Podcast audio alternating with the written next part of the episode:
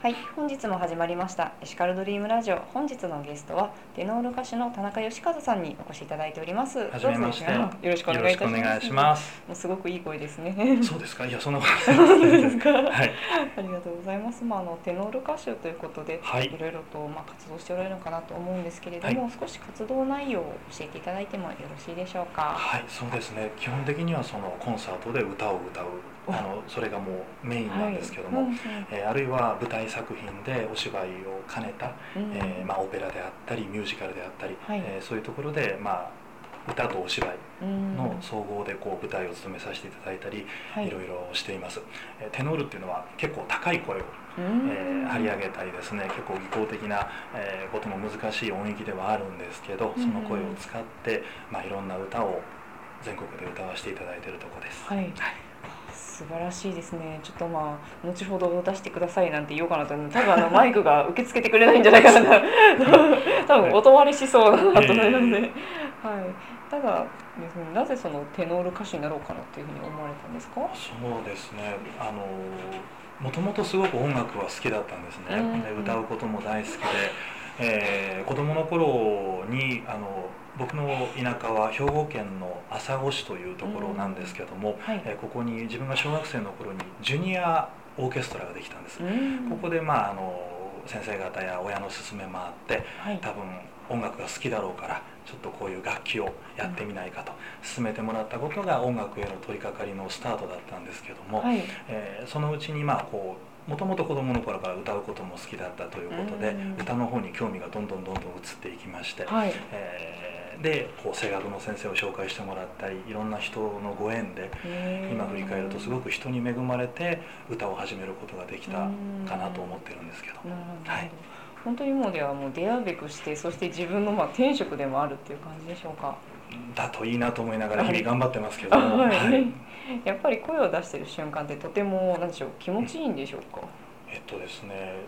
そうですね。いろいろですね。あやっぱりこう、うん。あの人間がやることですので時には体調が悪い時もあって、まあ、うんもちろん整えないといけないことなんですけども、うん。やっぱり日々こう気候の変化とか、えーうん状況が違う中で歌い続けるというのはやはり何事もそうかもしれませんがはい。お仕事として、えー人に聞いていただくっていうのは、まあ、いろんなもちろんあの葛藤やうん。難しさもあるんですがただやっぱり何せ好きなことをこうやって仕事にさせていただいているという喜びはいつもあります。う。ん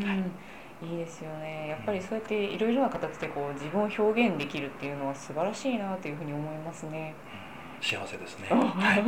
そうですよね。うん本当にそうやって歌を歌われる方なかなかお会いすることがないので本当に聞きたいことがあはそうですい盛りだくさんなんですけど、はいその舞台に出るとやっぱ緊張しませんか？します。すごくするんですよね。はい。もう初めて舞台を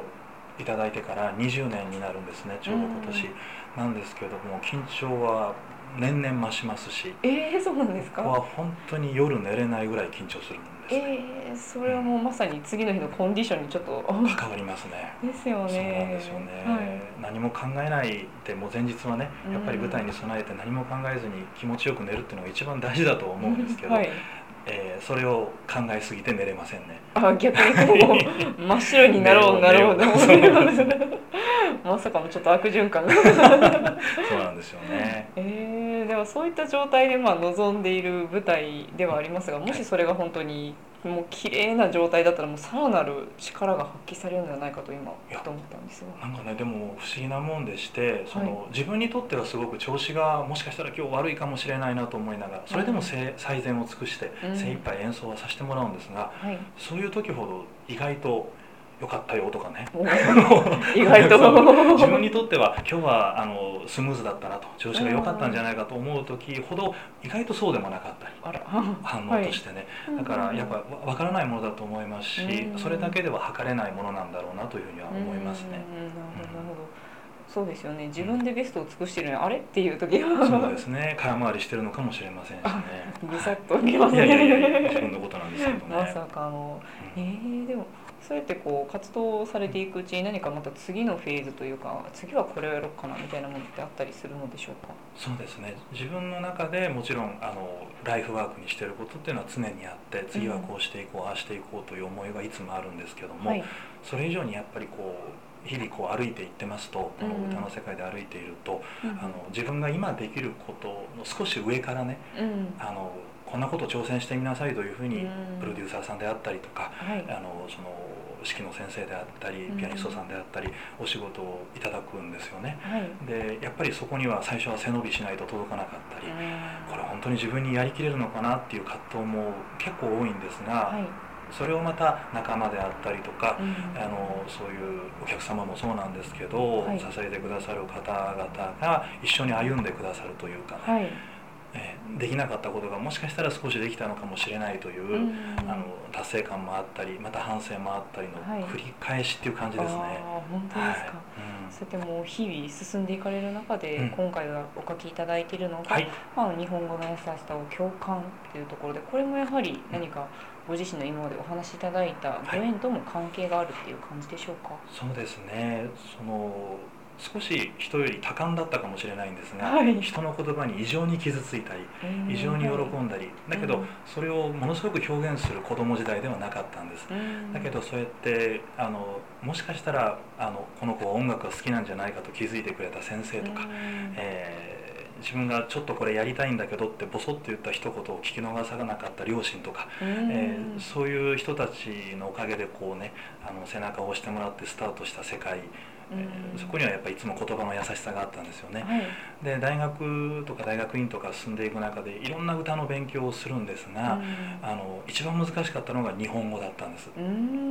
これがなかなか歌うには難しくて、そもそも西洋で生まれたこの発声のスタイルであったり、あの不思議な感じなんですよね、はい、あのベルカントとかあのイタリアの方で生まれたそういうオペラの唱法を用いて日本語を歌うっていうそこを自然に聞いていただく共感していただくっていうのはこんなにも難しいことかと、学生時代とか20代の頃っていうのはあの取り組めども取り組めどもあの自分が嫌になるばっかりで、はい、ということだったんですけど、うん、30半ばぐらいになりまして改めて取り組み始めた時に、うん、あのやっぱり好きだなというのと、うん、それから伝わるものが大きいですよね。あの、はい、もちろんイタリア語の素晴らしさドイツ語の素晴らしさいろいろあるんですが、あのやっぱり日本で歌わせていただいてる時っていうのはお客様も日本の方、うん、えー、そこと一つの言葉でそれだけでこう共感し合えるとか、はい、えー、感じ合えるっていうのはあの素晴らしいことだなと。うん、だけど、まあ、その言葉の優しさだけに頼るんではなくて、うん、あのその音楽の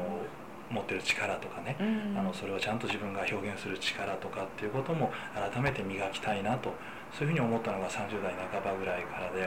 い、改めて取り組み始めたのが日本語の音楽なんですよね。それが今はライフワークですね。一番。すごいですね。またそうやっていろいろな学びを得られたものっていうものを歌であるとかそういったものに乗せて本当に今後伝えていかれるのではないかなと思いますがいかがですか？そうですねそうしていきたいなというのを常々思っています。ね。またこう願っていると不思議なもんで本当に日本語の作品でいろいろオファーをいただいて、はい、えーつい最近もミュージカルの作品がありましたが、はい、4世紀半ばの田島を題材にしたあの、はい、ミュージカルだったんですけどそういうものとかですね、はい、出会いもやっぱり自分が求め続けていればそうやってご縁があるものだなというふうにやっぱり改めて感じますし、はい、あの嬉しいですね。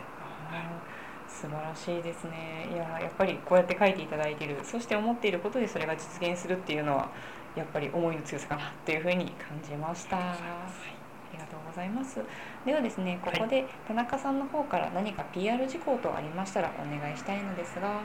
ありがとうございます。はい、えっ、とまあそうしていろんな作品に関わらせていただいて、はい、えっ、といろんな舞台も踏ませていただいてるんですが、はい、えっ、ともうじき11月12月で、はい、特にコンサートシーズン真っ只中なんですね。はい、その中でもあのちょっとあんまり声楽の人では珍しいかもしれないんですがあのディナーショーとかいう仕事もさせていただいていて、はい、えー、11月15日の金曜日、はい、夜にですね、あの私のディナーショーをリッツ・カールトン大阪さんが企画をしてくださいました。ここでもやっぱりあの、まあ、いろんな国の歌も歌いますし、いろんなあの演出であの皆さんに楽しんでいただこうと思ってるんですが、はい、あのメインには日本語の歌をあのちょっと壮大なテーマの日本語の歌を、えー、あの聞いていただきたいなと思っていまして、はい、えー、そこでたくさんの皆さんと、えー、その言葉の優しさを共感していけたらいいなと思っているところです。素晴らしいですね。もう皆さん11月15日金曜日の夕刻からになりますが、ぜひともですねお時間の方開けておいていただければと思います。これはリッツカールトンのホームページからもアクセス可能でしょうか？はい、アクセス可能ですし予約可能です。かしこまりました。はい、では田中義和ということで調べていただければ出てくると思いますので、はい、お願いいたします。お願いします。はい、ではですね、一番最後になるんですけれども、はい、私が田中義和のエシカルはというふうに言いますので、紙に書いている内容を読み上げていただいてもよろしいでしょうか。はい。はい、では言っていきます。田中義和のエシカルは？日本語の優しさを共感。はい、どうもありがとうございました。ありがとうございました。